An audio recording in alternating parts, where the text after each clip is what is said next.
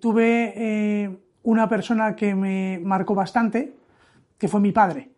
Mi padre llegaba todos los días con un periódico color salmón. Ese periódico color salmón pues era diferente al habitual deportivo, que por cierto me encantan los periódicos deportivos, pero ese periódico color salmón y todo lo que aprendí de mi padre cuando uno es joven y lo absorbe todo por osmosis, eh, hizo que yo me dedicara a, a, todo lo que tenga que ver con finanzas. Él invertía, yo le copiaba, él miraba las cotizaciones en el teletexto, que ahora nos parece, vamos, del Pleistoceno consultar cotizaciones cada cinco minutos, con, con un retraso de 15 minutos, perdón. Y yo ahí ya supe que, que quería ser eh, o estar relacionado con mercados financieros e invertir.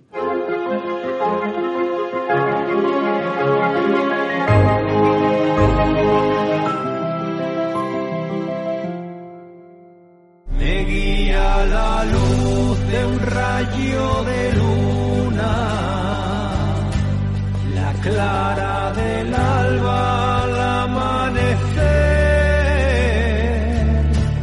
me llena. Bienvenidos a All in the Game, el podcast que te acerca a los profesionales que lideran la industria de gestión de activos en nuestro país. Un podcast que realizo con Clara Bernal y con el apoyo de dos gestoras internacionales, Columbia Threadneedle y Pictet Asset Management. Nuestro invitado de hoy es Jonás González, selector de fondos de Mutuactivos. Gritar tu nombre. Mi trabajo es, eh, es maravilloso y es envidiable. ¿Por qué? Porque yo llego todos los días al trabajo y nunca es igual que el día anterior. Eh, esto lo dan los mercados financieros. Mercados financieros cambian las condiciones, cambian los ciclos, cambian los tipos de interés y siempre hay un tipo de activo llamado fondo de inversión, un tipo de fondo o más de uno que lo hacen bien en todos los entornos. Bueno, en todos los entornos no, en el entorno actual.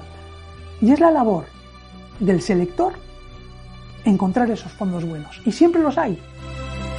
Jonás es licenciado en ADE por la Universidad de Oviedo y máster en Mercados Financieros e Inversiones Alternativas del Instituto BME.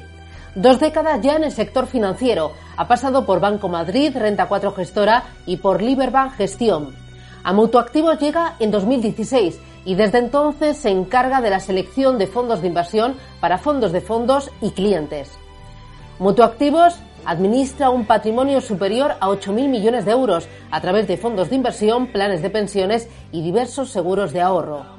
Cuenta que la primera vez que se acercó a los mercados financieros fue en enero del año 2000, justo antes del pinchazo de la burbuja de las .com. Un asturiano imberbe salía de su tierra camino a Madrid, pero con mucha ilusión. Tenía entonces claro que su vocación eran los mercados. Dice que le gusta lo completo que es su trabajo.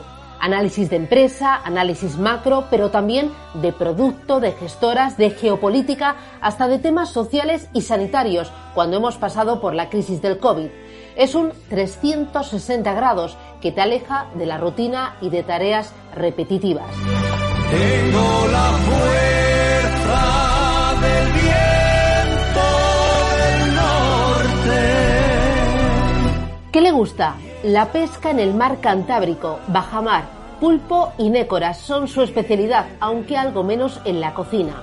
También le gusta el senderismo, descubriendo nuevas montañas y disfrutando de los paisajes. En el fútbol dice que es un poco especial. Es de Oviedo, pero sin embargo su equipo es el Sporting. Jonás, ¿qué tal? ¿Cómo vas? Pues muy bien, Susana. ¿Y en tu casa qué tal llevan esto de, de que seas del Sporting? Vamos, soy la oveja negra. Casi no me dejan entrar. Pero todo surgió por un vecino cuando tenía cinco años que me regaló un traje del Sporting, un verano. Eh, ese verano yo no me quité el traje durante semanas. Y fue, bueno, pues eh, la peor decisión que pudo cometer mi padre, que no se lo perdonó, y a mi hermano, más pequeño que yo, le regaló muy pronto el traje del Oviedo. ¿Y en tu casa hay mucho pique cuando, cuando hay partidos de fútbol? No nos hablamos. Esa semana no nos hablamos. Por desgracia el Sporting lleva una temporada que con el Oviedo no, no rascamos bola y, y, nos mojan un poco la oreja. Pero bueno, eh, voy a seguir siendo de mi equipo, no soy chaquetero y fiel a mis colores.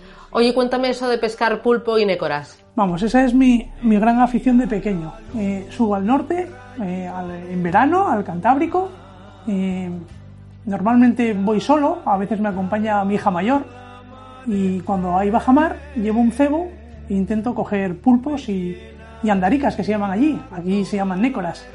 Y bueno, yo creo que todo el mundo sabe lo que son y lo ricas que están. Y me encanta, son dos horas, una hora antes de la bajamar plena y una hora después, que disfruto, se me olvida todo, me pasa el tiempo volando y bueno, es mi hábitat habitual. Pero luego eres poco de cocinar, ¿no? las cocino, las como, pero no soy el que más disfruta con ello. Pero me gusta mucho más pescarlas, el rato antes preparando los cebos, los aparejos y pescándolas, el reto que supone engañar a otro animal, que comerlas. Comerlas es muy fácil, las tienes en el plato, todas preparadas. Oye, ahora que hablas de comer, eh, justo antes de la entrevista estábamos hablando de comida rica asturiana, hemos hablado de los frisuelos, las faves, eh, las les madreñes, ¿no? Eh, el cachopo, un buen sitio para comerse un, un cachopo. Bueno, hay, hay muchos. En Madrid, eh, bueno, tienes por la zona de- del antiguo, Casamingo, eh, por la zona del antiguo, de Lavapiés y por ahí hay dos o tres, pero no quiero hacer publicidad gratuita. ¿Pero tú eres de comer cachopo o Sí. eres de los que lo compartes? No, no, me lo como. Así. Se nota, además. Ah. Se nota, me sobra algún kilo.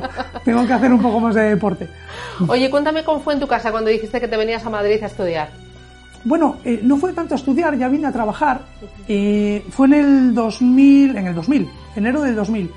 Y, y yo recuerdo que cuando me fui en un alza, eh, mi madre se escondía detrás de las columnas para evitar que yo la viera llorar.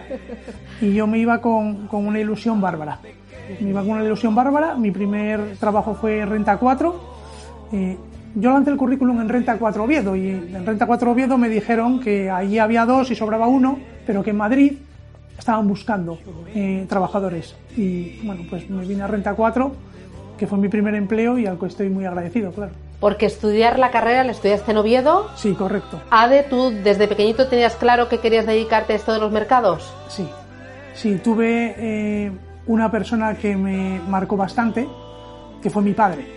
Mi padre llegaba todos los días con un periódico color salmón. Ese periódico color salmón pues era diferente al habitual deportivo, que por cierto me encantan los periódicos deportivos, pero ese periódico color salmón y todo lo que aprendí de mi padre cuando uno es joven y lo absorbe todo por osmosis, eh, hizo que yo me dedicara a, a todo lo que tenga que ver con finanzas. Él invertía, yo le copiaba, él miraba las cotizaciones en el teletexto, que ahora nos parece, vamos, del Pleistoceno consultar cotizaciones cada cinco minutos, con, un retraso de 15 minutos, perdón.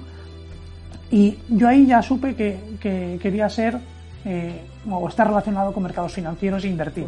Y entonces era cuando mirabas con tu padre eh, las cotizaciones en el teletexto y recuerdas dos acciones que me han chivado, Prica e Hidrocantábrico. Vamos, tienes, tienes, un, tienes unos informantes muy buenos. Fueron mis dos primeras cotizaciones, mis dos primeras acciones en cartera, Prica y Hidrocantábrico. Muy buenos resultados. Eh, verdaderamente uno aprende más de los errores. Pero con Prica y Hidrocantábrico me fue muy bien y bueno, pues seguí, seguí invirtiendo. He tenido muchos errores, pero esas dos precisamente las recuerdo con mucha, con mucha ilusión. Bueno, que muchos de los que nos están escuchando dirán, oye, ¿eso de Prica qué es? Porque Prica se fusionó con eh, Carrefour, ¿no? ¿Y quedaron Carrefour? ¿O con Alcampo? ¿Cómo era aquello? Ahora, ahora, Con ahora continente, con era continente. Eso, Después, continente. Hidrocantábrico también vivió una, eh, una guerra de fusiones, de OPAs hostiles que intentaron eh, darle mayor precio y mayor precio, luchaban por el control y al final se la quedó EDP. En la carrera eras, bu- eras buen estudiante. Era un estudiante de notables. Es decir, no era el mejor estudiante del mundo, pero lo que sí era, era muy consistente. Lo que yo busco para los gestores de nuestra Focus List es ser consistente. Era notable, notable, notable. Las asignaturas más relacionadas con mercados financieros de sobresaliente. Se notaba que, que a mí me gustaban ciertas cosas y, bueno, por, por ahí, análisis financiero, análisis del mercado de valores, todo eso me encantaba y tenía mejores notas. Terminas la carrera, empiezas a trabajar en Renta 4 allí en Oviedo, de ahí saltas a Renta 4 en Madrid. No llegué a trabajar en Renta 4 Oviedo, directamente salté a Madrid, vine, eh, me hicieron unas pruebas, estuve temporal, un, bueno, pues no sé si fueron tres o seis meses, como si fuera un becario. Y recuerdo que trabajaba en el departamento de unidad de promoción de negocio, era como una especie de departamento de producto. y llevaba una relación con todas las sucursales que tenían en, en esa entidad, bueno, pues por toda España. Al final hice amigos que me encanta, la verdad. Es la parte mejor. Llegas a Madrid, no conoces a nadie y empiezas a hacer amigos de todos los sitios. Claro, de aquella época trabajas con Tony Conde y con Jesús Sánchez Quiñones. Correcto, sí, exactamente. Les tengo un gran aprecio a ambos. Tony Conde, cuando, cuando estábamos en el departamento, se incorporó como becaria y ya era una persona que eh, apuntaba muy buenas maneras. Y Jesús Sánchez Quiñones, pues yo creo que ha sido el paraguas de, de muchas, de muchos profesionales en el mundo de fondos de inversión eh, en el mundo de, de, mercados financieros y también le tengo mucha estima y siempre que le veo le, le, voy a saludar porque es un gran profesional. Después de Renta 4, ¿el siguiente cambio cuál es? Me fui a lo que en aquel entonces era Cajastur. Eh, después fue Liberbank, era la gestora de Cajastur y de Liberbank. Y es que eh, por razones, bueno, una, anécdotas que pasan a uno en la vida, y es que mi mujer, mi actual eh, esposa, eh, es madrileña y le tocó ir a trabajar a Asturias, a Oviedo. Y yo, siendo asturiano de Oviedo, estaba trabajando en Madrid. Me surgió la posibilidad de trabajar para la entidad financiera más importante de toda Asturias y, y no me lo pensé. Me fui de, de Renta 4 a, a Cajastur en aquel momento. ¿Fue muy diferente tu labor, tu trabajo en ambas entidades? No, la verdad es que lo que hacía eh, en la etapa final de, de, Renta 4 con lo que hacía en Cajastur eh, era exactamente lo mismo, era seleccionar a los mejores gestores. Eh, no me resultó nada difícil el cambio. Además me resultó sencillo por las personas que me encontré eh, de Cajastur en Madrid, porque eran bastante afines, tenían su relación con el Principado de Asturias, me sentí muy cómodo. En un momento dado, alguien te dice, tú aquí al trabajo no vienes a hacer amigos y sin embargo has hecho muy buenos amigos, ¿no? Ah, te, te han contado muchas cosas. Vamos a ver, un jefe me dijo que al trabajo no se iba a hacer amigos.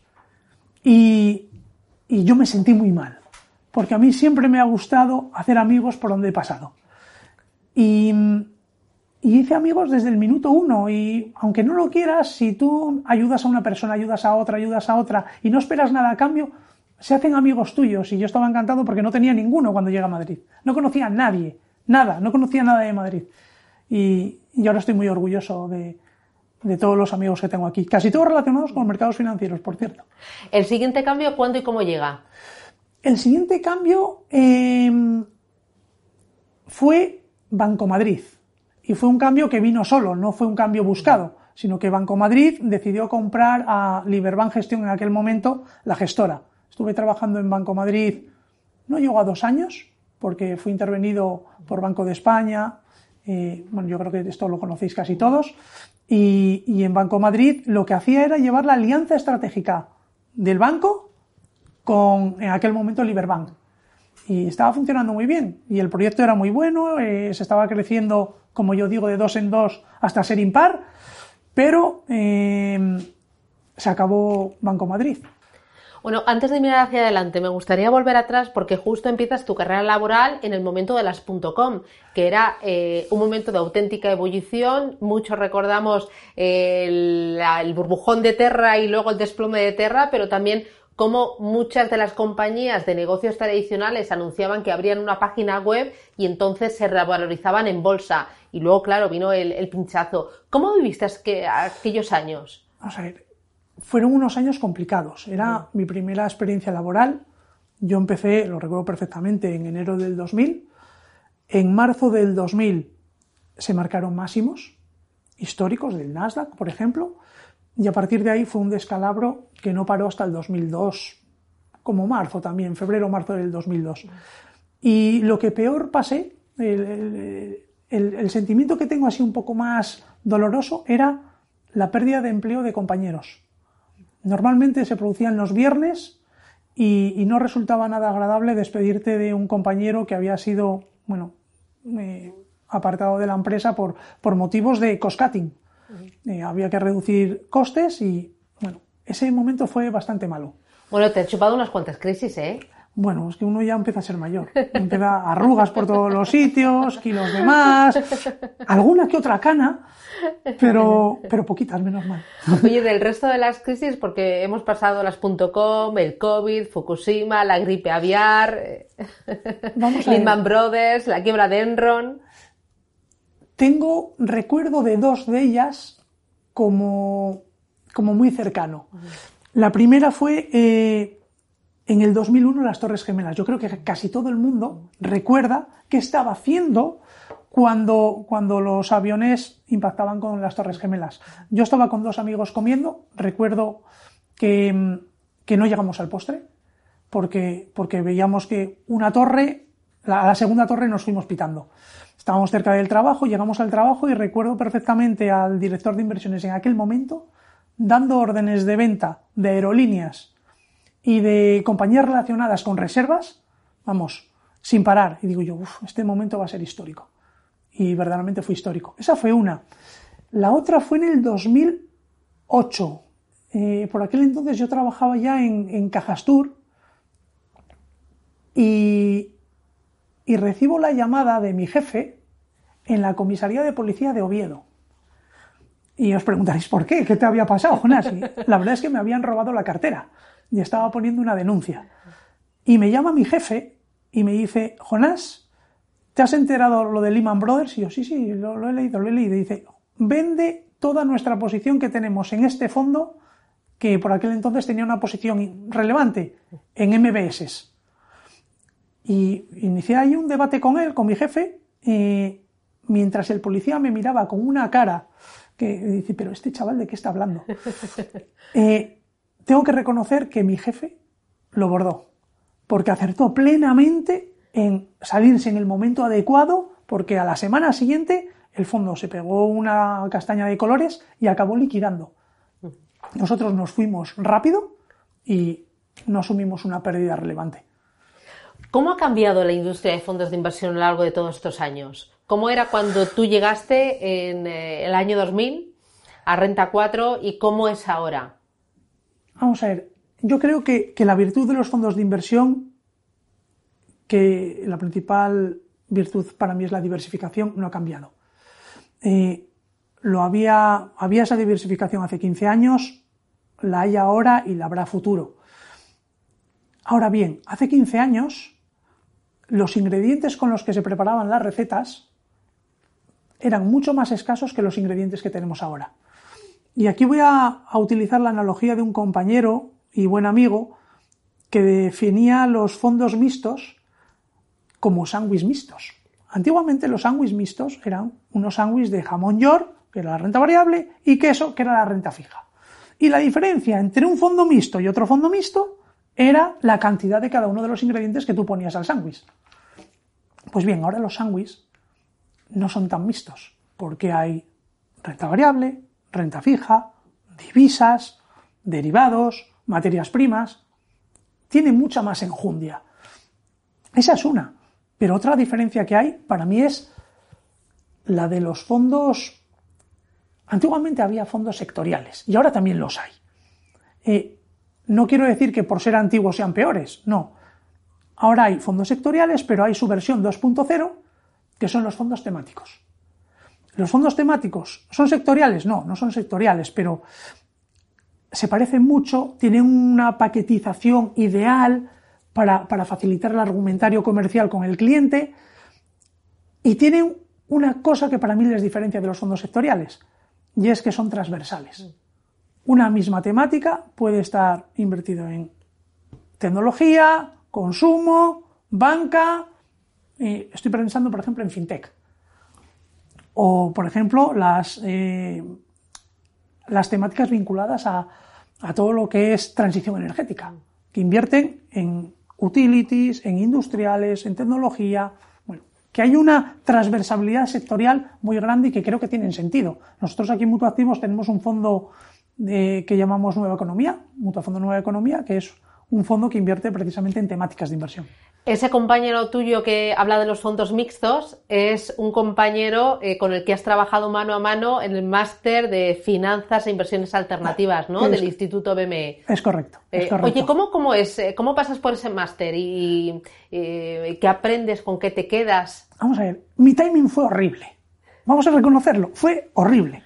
Yo hice el máster, fue la primera edición del máster de en FIA, en Mercados Financieros e Inversiones Alternativas, que tenía un fuerte componente de gestión alternativa en el peor momento posible, que fue el 2008. Cuando quiebra Lehman Brothers, los- quiebran los prime brokers, vamos, aprendimos del peor momento. Eh, para mí el timing fue malo porque no había mucha experiencia sobre los malos momentos en la gestión alternativa. Después se ha escrito mucho, se ha visto que la gestión alternativa a lo mejor no es tan alternativa y tiene cierta correlación con los mercados. Eh, y porque fue la primera edición, entonces éramos como los conejillos de Indias. Ahora este máster, vamos, yo se lo recomiendo a todo el que quiera profundizar tanto en componente técnico como en productos financieros, eh, fuerte componente de derivados, de gestión alternativa, vamos, me parece un máster ideal. Y de los compañeros de aquel máster, eh, ¿qué, qué, qué compañeros mantienes? Uf, eh, tenemos un grupo de WhatsApp que intentamos quedar, pero ponernos de acuerdo es bastante complicado, bastante complicado, pero em, hace mucho, no sé de quién es la cita, pero me dijeron o leí que era nunca dejes crecer la hierba en el camino de la amistad. Y a mí me gusta mucho esa, esa cita.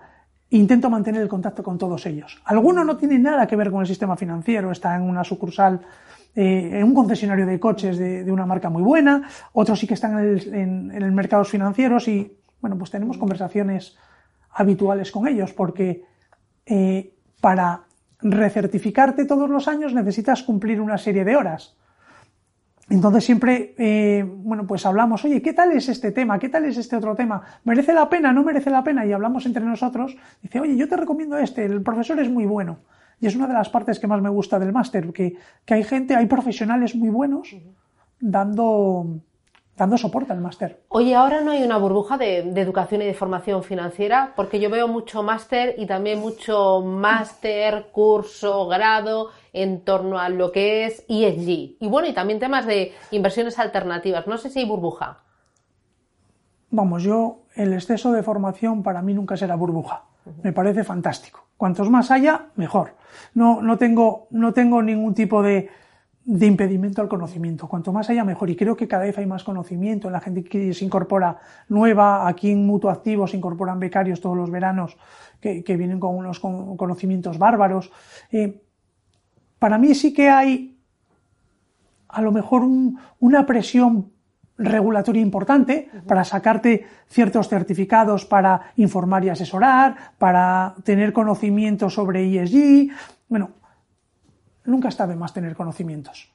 Entonces, bueno, si hay mucho, sí, es posiblemente que haya mucho. Entonces hay que saber seleccionar, es como el fan picking. Eh, hay que saber seleccionar qué máster es bueno, qué máster es menos bueno, este en qué destaca, este en qué es un poco más débil. A mí me gusta hacer muchas due diligence y muchas comparativas, pero ya no solo en fondos, en muchas cosas. En comprar un móvil, en comprar un reloj, en comprar... A lo mejor tardo demasiado en tomar las decisiones, pero no sé, lo llevo todo al día a día. O sea que eres muy analítico. Me gusta. Me gusta no equivocarme en las decisiones que tomo, pero yo creo que eso todo el mundo. Pero también hay que ser eficiente. No puedes demorar mucho la toma de decisiones y, a ser posible, tomar una decisión correcta. Uh -huh. eh, llega 2016, ahí eh, llegas a Mutuactivos, eh, ¿lo buscas tú? ¿Te llega? ¿Cómo es? Eh, lo busco yo porque surge la oportunidad, o sea, en esta parte que digo que mantengo la relación con muchas entidades y con muchas gestoras internacionales, una gestora internacional me dice, oye Jonás, ¿sabes que Mutuactivos están buscando una persona para hacer lo que tú haces? Y digo yo, me interesa sobremanera. Mutuactivos es una entidad, no, no, es que sea una entidad, es un proyecto envidiable. Es un proyecto en crecimiento, es un proyecto independiente. Hay una alineación de intereses entre partícipes y la propia mutua madrileña, que es la dueña de, de, de, de la gestora. Vamos, me parece el mejor proyecto de España. Y me surgió la oportunidad de, de hacer el proceso de selección Y tengo que agradecer a mi jefe de que me haya seleccionado a mí. Estoy muy contento, la verdad. ¿Cómo es tu trabajo? O sea, mi trabajo es, eh, es maravilloso y es envidiable. ¿Por qué? Porque yo llego todos los días al trabajo y nunca es igual que el día anterior. Em, esto lo dan los mercados financieros. Los mercados financieros cambian las condiciones, cambian los ciclos, cambian los tipos de interés y siempre hay un tipo de activo llamado fondo de inversión, un tipo de fondo o más de uno que lo hacen bien en todos los entornos. Bueno, en todos los entornos no, en el entorno actual. Y es la labor del selector encontrar esos fondos buenos. Y siempre los hay, siempre hay fondos buenos, porque hay muchos fondos. Déjame darte o compartir con vosotros unos datos. En España hay 50.000 fondos registrados, algo más de 50.000. Si quitamos las clases, quedan como unos 10.000. Eh, si comparamos esas 10.000 alternativas en fondos de inversión que hay con el número de acciones en las que uno puede invertir, se da cuenta que la labor del selector es muy importante. Quiero decir esto porque considero que a día de hoy la industria no tiene bien dimensionada eh, el número de selectores que hay por compañía. Hay pocos selectores respecto a recursos analíticos, por ejemplo, de renta variable. Hay muchos más analistas de renta variable que analistas de... No me gusta decir que es analistas de fondos, es analistas de gestores. Eh, nosotros gestionamos o, buscamos o seleccionamos equipos gestores, no seleccionamos un easing.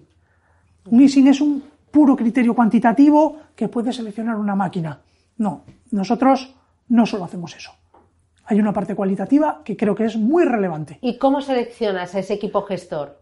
Bueno, aquí es muy importante eh, un criterio previo a ese análisis, a ese análisis cualitativo. Y es creo que es un don que tenemos casi todos los electores, que es el de poner etiquetas. Nosotros buscamos poner etiquetas a todos los fondos. ¿Para qué? Para poder comparar entre sí productos homogéneos. Hay que diferenciar churras de merinas. Las churras tienen buena leche, las merinas tienen buena lana. Pues vamos a comparar correctamente. Una vez que tú tienes bien definido el universo, es cuando ya cualitativamente analizas los equipos gestores. ¿Y qué buscamos? Que un gestor hace lo que dice que hace, que el proceso es robusto y repetible, se invierte el patrimonio en el propio fondo, cómo se comporta en los malos momentos, una serie de criterios cualitativos, el tamaño, que sí importa, ni por mucho, ni por exceso, ni por defecto, tiene que tener un tamaño ideal. Bueno, pues todas esas cuestiones nosotros las analizamos, tenemos unos cuestionarios tipo, que, bueno, son como due diligence, que las gestoras nos dicen, oye, Jonas, cada vez las due diligence que nos mandáis son más completas. Y claro, eso requiere recursos. Pero muchas veces también nosotros lo que tratamos es de evaluar los recursos que tienen las gestoras. Eh, hay muchas gestoras que son muy grandes y que tienen muchísimos ingentes recursos, y hay otras gestoras que tienen todo el sentido del mundo, que pueden ser especialistas de un tipo de activo, eh, que son boutiques que también tienen todo el sentido del mundo. Nosotros no es que elijamos una por encima de otra, no. Comparamos tanto la opción A como la opción B y aquella que consideramos más atractiva para el cliente final es la que cogemos. ¿Cuánto tiempo eh, dura el proceso de selección de un fondo de inversión o desde que lo ves, el proceso de análisis y luego lo incorporas a la cartera? Es muy buena. ¿Cuánto puedes tardar? Es muy buena pregunta. En enamorarte, no sé si enamorarte o no. uno, siempre, uno siempre se enamora y después sacar fondos de la, de la Focus List cuesta, porque es reconocer a veces un error. Vamos a ver, el tiempo que tarda entre que recibimos un mandato, ya sea por parte del equipo de comercial, como el principal eh, cliente de los electores, que es eh, el propio departamento de Asset Allocation, eh, depende de la urgencia que haya que, que cubrir esa necesidad. El equipo comercial nos dice, oye, necesitamos este nicho que no tenemos cubierto. Oye, pues si ese nicho es pequeñito, le damos menos prioridad a lo que nos pide el departamento de Asset Allocation, que necesitamos un activo para un fondo de fondos. Y hay que cubrir ya, sobre la marcha. Porque si no, ese activo se va a cubrir como una alternativa pasiva. Bueno, indexada. ¿Y cuánto tiempo tardas en sacarlo? Eh, O sea, ¿qué tiene que pasar para tú decir, me ha decepcionado el equipo gestor, no es lo que esperaba, esto no me convence? Eh, ¿Qué pasa ahí? Nosotros tenemos eh, unas reglas, tanto cuantitativas como cualitativas, donde ponemos o donde sacamos una bandera amarilla o roja a un fondo. Eh, tanto si lo hace mal como si lo hace bien. Si lo hace mal, un fondo o un equipo gestor que lo hace mal un año cuando los últimos cinco años resulta que ha sacado un 2-3% de alfa positivo respecto al índice de referencia, vamos a ver, una valla o un obstáculo siempre lo tiene cualquier gestor bueno. No por eso tiene que salir de nuestra focus. Pero si ese alfa negativo que genera un año malo es muy llamativo, lo tenemos que sacar. Hace mucho tiempo también me dijo un jefe, Jonás, no selecciones fondos estrella o gestores estrella, pero tampoco gestores estrellados. ¿Qué quiero decir? Que buscamos fondos o gestores o procesos o filosofías que sean segundo cuartil de forma sostenible, que no, primer cuartil este año o primer decil este año, cuarto cuartil el siguiente. Si eso pasa, las explicaciones que tenemos que dar nos comen recursos y no, no es lo que queremos. ¿Y para ti es importante que sea gestionado con criterios ESG? ¿Ahora eso lo tienes en cuenta y antes no? ¿O eso pasa a un segundo o tercer rango? No, cada vez se tiene más en cuenta. No solo cada vez se tiene más en cuenta, sino que por regulación el tsunami que está por venir nos va a obligar a, a dar servicio a los clientes. Al final todo viene porque los clientes nos exijan fondos sostenibles. Si el cliente lo pide, hay que dárselo. El cliente es tu principal jefe.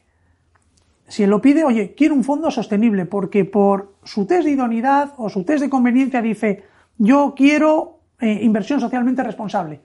Toma, aquí lo tienes. Nosotros te lo damos. Este fondo es socialmente responsable. Cada vez es más importante. Es más, ante igualdad de proyectos, uno es eh, socialmente responsable y el otro no, elegimos el socialmente responsable siempre. Y ahora en las carteras estás incorporando cada vez más productos de inversión alternativa, tanto líquida como ilíquida. O sea, ¿crees que eso ahora en este entorno en el que hay una inflación importante y hay amenaza de recesión es eh, parte básica de una cartera que tiene que formar parte de forma estructural de las carteras? Creo que la gestión alternativa tiene todo el sentido del mundo y tiene que formar parte estructural de toda cartera, según el perfil más riesgo, menos riesgo. Nosotros analizamos propuestas líquidas. Hay otro departamento dentro de Mutua que examina alternativas no cotizadas. Un departamento con bastantes personas especializada en productos no cotizados. Nosotros tenemos eh, inversiones o fondos alternativos en nuestras carteras. Sí. ¿Los vamos a mantener? Sí. ¿Pueden incrementarse? Sí. ¿Por qué? Porque hay que saber elegir el producto y saber que ese fondo verdaderamente es alternativo. Para mí el problema y, he llegado en cierto, en cierto momento a perder la fe, es ver cómo productos alternativos que en teoría se definen como todos aquellos que generan rentabilidad positiva en cualquier entorno, dejaban de hacerlo en mercados adversos. Lo importante es cómo correlacionan esos productos alternativos con los mercados de renta variable o de renta fija. Si aportan valor, si generan diversificación, pues si generan diversificación ya te están bajando la volatilidad total de tu cartera. Creo que tienen sentido. Nosotros tenemos localizados dos, tres gestores bárbaros eh, que los tenemos en nuestras carteras y que, vamos, van a seguir ahí con seguridad. ¿Necesitas conocer al gestor para incluirlo en tu cartera? Es muy recomendable, Susana, porque conocerlo físicamente o incluso durante la pandemia a través de Teams te genera confianza. Tú ves a quién le estás dando eh, los ahorros de tus clientes. Oye, yo confío en ti, te voy a entregar dinero. Necesito saber quién está detrás. Te genera más confianza conocer al gestor que no conocerlo. Y muchas veces no tenemos contacto directo con el gestor, que nos gustaría. Tenemos contacto directo con un product specialist, que en teoría domina mucho de ese fondo. Pero en la medida de lo posible nosotros queremos tener siempre contacto con el gestor, aunque sea media hora para que nos, para que nos haga un update, para que nos cuente el fondo, su forma de pensar. Necesitamos saber cómo piensa. El pasado todo el mundo lo ve, pero si tú sabes cómo piensa y cómo crees que va a reaccionar a futuro y pase ese futuro que él considera y lo hace bien, vamos, eso te llena de dicha. Oye, pero ahora entiendo que será muy complicado, ¿no? Porque eh, ahora hay mucho gestor, hay muchos fondos de inversión. Decías que 50.000, pero si quitas todas las clases son 10.000. Eso es. En todo el mundo, grandes gestoras, eh, gestoras más pequeñas, boutique. Eh, tiene que ser una auténtica verbena de, de nombres, de productos. Eh, que lo, también lo de la diversificación lo veo muy bien, pero es como disparar a todas partes. ¿En alguna acertarás? Bueno, Aquí hay que tener cuidado, porque si tú compras un fondo value y otro fondo growth y resulta que ninguno hace lo que tiene que hacer y los mezclas, no te hacen un fondo blend. Unas veces sí, otras veces no, pero eh, la diversificación tiene que ser una diversificación con sentido. Tú no puedes meter dos fondos que hacen lo mismo, porque no te aporta diversificación. Entonces, hacer matriz de correlaciones, ver eh, qué te aporta la cartera cuando metes un nuevo producto, creo que eso sí tiene sentido. Claro, esto es como el sándwich, ¿no? Que no va a meter cualquier cosa, mm, sino que hay que meter los ingredientes adecuados en su proporción adecuada para que esté rico. Y de buena calidad. No, no, no vale meter un producto de mala calidad o caducado. Oye, ¿cómo, cómo ves la industria eh, a día de hoy? ¿Cómo estás viendo la industria de gestión de activos? Vamos a ver, eh, yo creo que Aquí todo el mundo coincidirá en que se están bajando mucho los márgenes.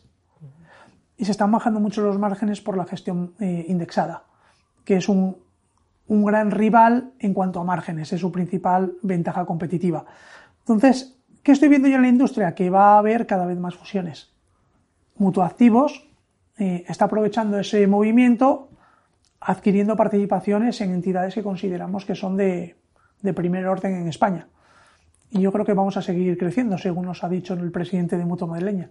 Así que vais a seguir creciendo mediante la compra de otras gestoras, porque le veis complicado el arañar clientes al depósito, que es quizás el gran enemigo a batir. Esto, esto, esta pregunta es muy complicada y es una de las cosas que a mí más me llama la atención y es la cantidad ingente de patrimonio que hay en depósitos aún en España. Remunerados, según el Banco de España, es que lo consulté la semana pasada, remunerados de media 12 meses a un punto básico. Bueno, es que mi teoría es que es el producto de mayor riesgo aquí en el mercado porque cuando tú metes tu dinero en un depósito sabes sí o sí que vas a perder a día de hoy un 8% frente a la inflación. Es eso, es eso. Pero es que eso no se está es que no plantas batalla, directamente te rindes y pierdes. Sí, es que eh, lo has, eh, dicho perfectísimamente, Susana. Y es que lo que hay que batir a día de hoy es la inflación porque si no pierdes poder adquisitivo.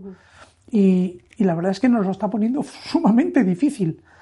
Pero eh, hay una ventaja competitiva que hemos sufrido este año, que es la caída de la renta fija, pero que a futuro puede ser una ventaja que no teníamos en el pasado, y es que la renta fija vuelve a ser un activo invertible. Vuelve a ser un activo invertible porque los eh, cupones que empiezan a dar, tanto deuda corporativa, bonos de gobierno, deuda subordinada, deuda financiera, empiezan a ser atractivos. ¿Me estás diciendo que a día de hoy ya sí que empiezas a ver valor en renta fija? Nosotros eh, tenemos trimestralmente un comité donde nos reunimos todos los equipos de asset allocation, de renta fija, de renta variable, donde ponemos en común las visiones de mercado y donde tomamos decisiones de forma consensuada. La forma de decidir en, mutuactivos es a través de un equipo. Es gestión de equipo, no hay gestores estrella. En esa reunión, en el último trimestre, lo que hemos decidido es incrementar la posición que teníamos infraponderada en renta fija a una posición más neutral. Y en renta variable seguimos con una posición infraponderada respecto a los índices. El tiempo dirá si acertamos o no. ¿Os da mucho miedo la inflación que tenemos de frente? ¿Crees que la hemos subestimado y que vamos a tener que convivir con una inflación alta durante mucho tiempo? Bueno, no, es que lo diga yo. Ya lo están diciendo los bancos centrales, que saben mucho más que nosotros. Tienen más información. Al principio la inflación iba a ser transitoria. Ahora ya están diciendo que no. Y se está luchando eh, subiendo tipos de interés de forma muy fuerte. Eh, tanto la Reserva Federal como parece indicar que eh, el, Banco Central Europeo también va a ir por el mismo camino. Creo que es el gran rival que tenemos ahora en los mercados financieros o el mayor riesgo que tenemos en los mercados financieros, que es la inflación. Pero bueno, esperemos que los bancos centrales vuelvan a acertar. ¿Y crees que se está subestimando el tema de la inflación? O al menos los más jóvenes que no han vivido épocas inflacionistas en los últimos años, décadas, eh, ¿subestiman este enemigo? Vamos a yo creo que todo el mundo ya ha absorbido que la inflación es un, gran riesgo. ¿Se está subestimando? O sea, están diciendo que, que la inflación va a caer. Nosotros pensamos que la inflación va a caer, pero de una forma más lenta de lo que están estimando los mercados y va a ser, eh, me quedé con la palabra de nuestro, de nuestro comité, va a caer de una forma más pegajosa, va a caer más lentamente. ¿Es un riesgo? Sí, sí que lo es, pero yo creo que ya está asumido a nivel economía real en la calle. La gasolina, los alimentos. Yo tengo tres niñas, cada vez son mayores, es normal que coman más. Pero, pero sí que lo he notado en la cesta de la compra. Yo creo que casi todo el mundo lo nota. Entonces, que la inflación es un hecho y yo creo que ya no está eh, infraestimada, yo creo que ya está totalmente puesta encima de la mesa y que es un riesgo. Y los bancos centrales lo saben y están luchando, vamos, con todos sus tentáculos posibles para, para acabar con ella. ¿A tus hijas cómo les explicas a qué te dedicas? Uf, sumamente complicado sumamente complicado. La, la mayor, que es la que más pregunta, la que tiene más, tiene 10 años, la que tiene más eh, interés, papá, ¿tú qué haces? Pues mira, hija, yo eh, lo que intento es devolver a gente que me presta su dinero más dinero de lo que me prestaron. Ese es mi, eh, mi cometido. Sus ahorros, que ellos tengan más ahorros. Y ella sabe lo que es inflación. Hay unas publicaciones por ahí bárbaras que, recomiendo donde... ¿No serán los libros de María Jesús Soto? Correcto. Yo tengo unos cuantos en casa. ¿eh? Correcto, correcto. Que, que, se los recomiendo a todos los padres que quieran, bueno, pues que sus hijos hagan sus primeros pinitos con economía. Está muy bien porque además tiene varias ediciones, hay alguno en el que habla de emprendimiento, hay otro que se pregunta muy finito, que dice, ¿qué pasaría en un país si todo el mundo, eh, o sea, si nadie trabajara? Entonces es como que te abre la mente y te, te hace pensar, ¿no? Vamos, me parece una iniciativa bárbara. Es decir, todo lo que sea labor formativa, eh, vamos, hay que apoyarla siempre desde el gobierno, desde instituciones que no sean gubernamentales. Vamos, eso, eso es como sembrar el campo y más tarde recolectarás. Es bárbaro. Oye, ¿cómo es tu equipo en Mutuactivos? Bueno, eh, los electores formamos parte del equipo de Asset Allocation. En Asset Allocation hay cuatro personas. El responsable se llama Pedro Pablo García. Debajo de Pedro Pablo hay otra persona que se llama Juan Fuente. Y como selectores específicos, especializados en selección, somos dos personas. Javier Toral y yo somos eh, selectores polivalentes, multidisciplinares. Los dos hacemos de todo. No tiene sentido que con un equipo de dos personas, si uno está de vacaciones, el otro no sepa responder si hay una duda, una pregunta o con quién contactar. Por tanto, los dos hacemos de todo.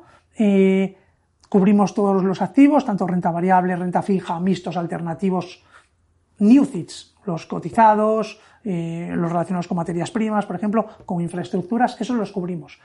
Y esa es la parte de asset allocation, pero después Mutuactivos, el equipo de gestión, tiene un equipo de renta variable específico que, están em, repartidos o especializados por sectores y después hay un equipo de renta fija, de renta variable con seis personas, y hay un equipo de renta fija especializado por tipo de activo, que son siete, donde nos llevan deuda corporativa, eh, otros llevan titulizaciones, otros llevan eh, deuda pública.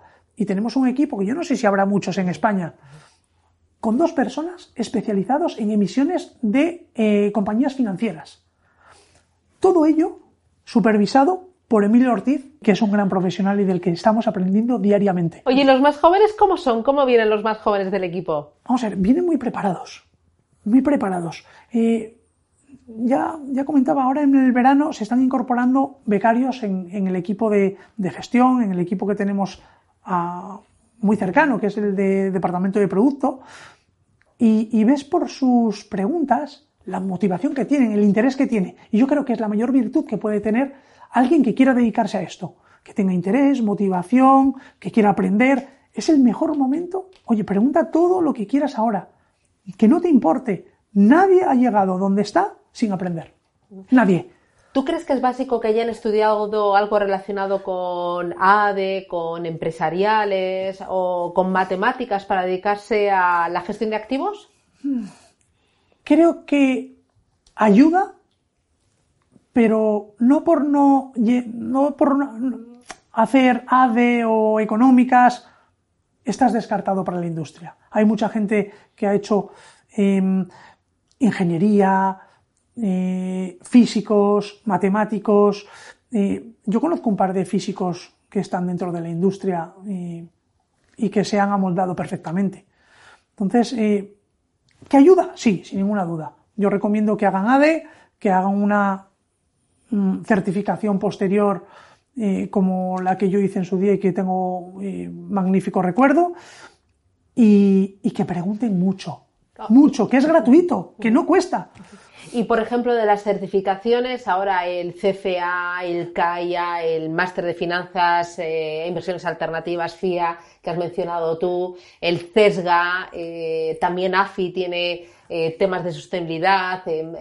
¿Qué, recomiendas o qué, valoras tú más?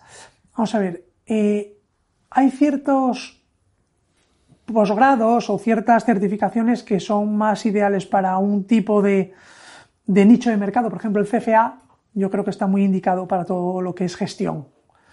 El que quiera eh, hacer o, el que quiera tener un certificado para informar y asesorar tiene a lo mejor un público objetivo más relacionado o un rol más relacionado con la parte más comercial. Creo que el, certificado de, de ENFIA cumple los dos objetivos a la vez. El ser técnico y el ser de producto y poder dar soporte comercial perfectísimamente. y todo ello unido a, las nuevas olas y las nuevas demandas que vienen de fuera, que es certificado en, en sostenibilidad o en conocimientos de sostenibilidad, que recomiendo que cuanto antes se lo saque uno mejor, porque cada vez hay más normativa y más vas a tener que estudiar. Las tres últimas preguntas con Columbia Threadneedle y con Pictet Asset Management. Un defecto. Buah. Bueno, voy a compartirlo. Eh, en el departamento me dicen que soy sincericida. y, y esto es que muchas veces voy con la verdad muy por delante, no porque diga que lo que no diga yo sea mentira, no. Voy con voy con inconvenientes de fondos que propongo por delante a lo mejor de las ventajas que tienen. Y es que siempre encuentro un vértice que no me cuadra de un fondo. Y lo digo, no, no me callo. Eh, a lo mejor tiene 10 virtudes y un defecto, pero el defecto lo comparto y lo, lo comento internamente. Y me dicen, oye, Jonás, vamos a ver, tiene 9 virtudes, un defecto y nos comentas el defecto. Entonces, a lo mejor ese, ese, ese inconveniente de ser sincericida, a lo mejor me trae algún que otro mal rato. Una persona a la que admires. Bueno, aquí no voy a ser muy original. Yo creo que mi padre. Sin él no estaría donde estoy. Sin esos periódicos color salmón eh, que llegaban todos los días, no estoy, no estaría relacionado con el sistema financiero ni, ni hubiera invertido en, en, las acciones que invertí al principio. Por cierto, ahora solo tengo fondos en mi cartera. No tengo ninguna acción. ¿Qué no toleras? quizás la mentira. Y, tiene las, las, las patas muy cortas la mentira, se pilla muy rápido los mentirosos. Yo, eso no, vamos, una persona mentirosa no es que la parte de mi vida, pero me intentaría alejar de ella. Eh, a los chicos que dan sus primeros pasos en el mundo laboral, un consejo, ¿qué crees que es clave para triunfar? Vamos, para mí tener interés, ilusión, eh, levantarse cada día y estar pensando en lo que quieres, tener un, clara tu meta. Vamos, para mí tener ilusión eh, es bárbaro porque todo tu esfuerzo va a ir encaminado a, a, cumplir esa, esa, meta, esa ilusión. Para mí ese es la, el concepto más importante. ¿Crees que los chicos de hoy lo tienen más fácil o más difícil que lo tenías tú hace 20 años cuando empezaste? Yo creo que lo tienen un pelín más difícil tienen una competencia muy fuerte, vienen todos muy bien preparados. Eh, gente que tiene dos grados a la vez, eh, gente que ha estado ya en el extranjero. Me, parece que, que lo tienen difícil porque en aquel momento nosotros éramos menos. Ahora hay más personas que quieren entrar y hay menos entidades, porque hay fusiones, hay... Es difícil entrar a compañías si, si no queda un hueco libre. Entonces, yo creo que lo tienen complicado.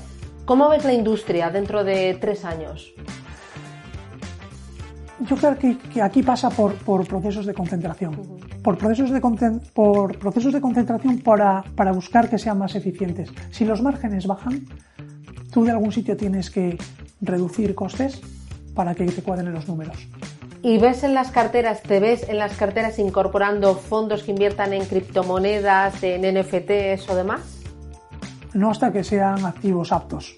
Es decir, para mí un activo, si es apto y proporciona diversificación, puede tener sentido, pero a día de hoy CNMV no los ha declarado aptos, por tanto no, no los barajamos a día de hoy, no tenemos ninguno. Eh, oye, para terminar, un lugar para perderte. Cuando haces senderismo y subes ahí a la montaña. Vamos a ver, te voy a poner el sitio ideal, A ver, es donde veraneo en Asturias, que está eh, mar y montaña muy cerca. Es el segundo punto de toda Europa donde menos kilómetros hay entre el mar y un pico de mil metros. Y ese es mi pueblo que se llama La Isla, donde veraneo todos los veranos y donde me encanta ir a pescar. una música que, que te guste. Eh, no sé, que te pongas en el coche, que te pongas con las niñas o Bueno. cuando sales a andar o a pescar. Hay una canción que nos gusta mucho en casa, está muy relacionada con, con el norte, Me embruja el murmullo del río y del monte. Con lluvia de mayo me quiero mojar. Voy a correr como el lobo en la noche. Pretendo sentir toda tu inmensidad. es eh, Viento del Norte de Nando Agüeros, eh, que es un cantautor que está a caballo, es eh, cántabro, pero está a caballo con Asturias, que nos encanta. Viento del Norte de Nando O sea, que tu mujer es de Madrid, pero al final la has hecho asturiana. Sí, sí, nada, le, le- le- le encanta Asturias, vivió en Asturias y, y siempre que podemos en verano, eh, si no vamos a Asturias, vamos a Cantabria.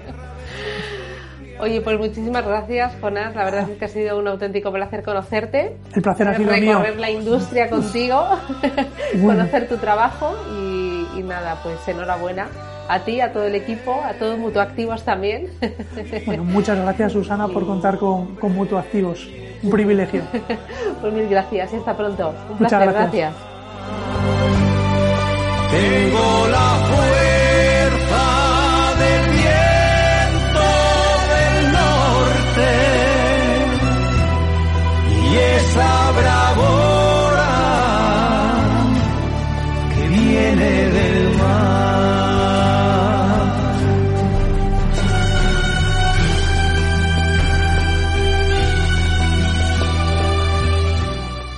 Si te ha gustado, compártelo. All in the Game es una serie de podcasts que realizo con Clara Bernal y con el apoyo de dos gestoras internacionales, Pictet Asset Management y Columbia Threadneedle. Dos gestoras comprometidas con la educación financiera y la inversión sostenible y que confían en un canal en auge como este para poner en valor a los profesionales de la industria de gestión de activos, su formación, su dedicación y también su vocación. Tierra, de arena o de nieve. Hacen tan pequeño lo poco que son,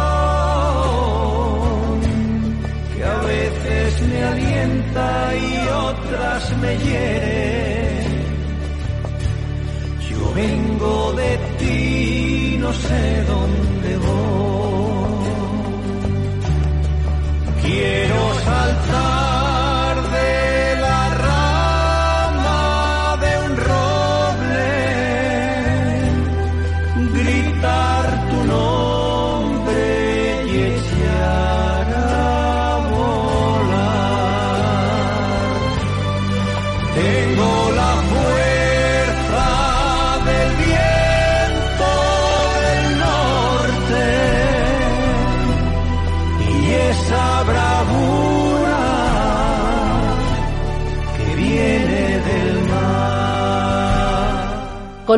Trinidad y Pictet Asset Management. Estamos orgullosas de que nos acompañéis en este proyecto All in the Game.